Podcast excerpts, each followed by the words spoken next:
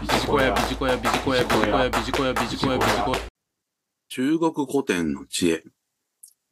魚を与えれば一日食べられるが、魚の釣り方を教えれば一生食べられる。ということで、今回は情報提供をさせていただければと思います。さて、この言葉、聞いたことがある方も多いかもしれません。人材育成の視点で今回は情報提供をさせていただければと思います。魚を与えれば一日食べられるが、魚の釣り方を教えれば一生食べられる。この格言は一説には老子の言葉というふうにも言われておりますが、私が調べたところ、出典として老子の言葉であるという確証は得ることは残念ながらできませんでした。いずれにしましても、伝統的に言われている言葉であるというふうに解すればよろしいかと思います。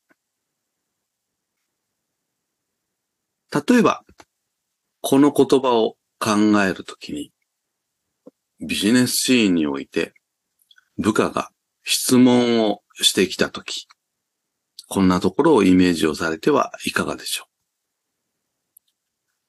う。部下が質問をしてきたときに答えを教えるのは魚を与えるのと一緒ですよね。その時はそれぞれ満足するかもしれませんが、別の問題が発生すると、新たな魚を求めて部下が質問してきます。緊急事態の時は、それでも構わないのですけれども、それ以外の時もそうなっていないでしょうか。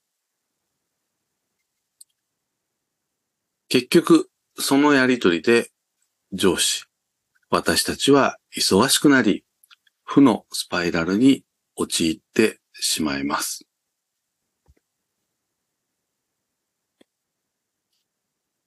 今回のおすすめは、部下に魚の釣り方を教えようということでございます。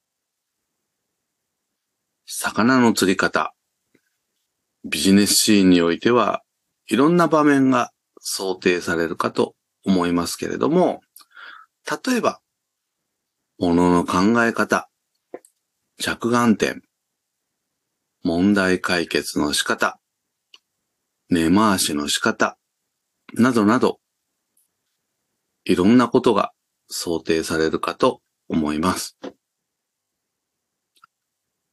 大切なのは、ティーチングによって魚を与えるのではなく、質問によって魚の釣り方を教える。それが一般的にコーチング型のコミュニケーションと呼ばれているものでございます。あなたならどう思うの？それはどうして？どうすればうまくいくかな？他には？といったような質問を駆使をして、ぜひ部下に魚の釣り方を教えていきましょう。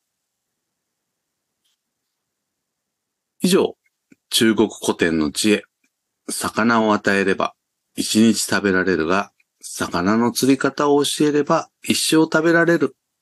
ということで、情報提供をさせていただきました。ビジコヤ、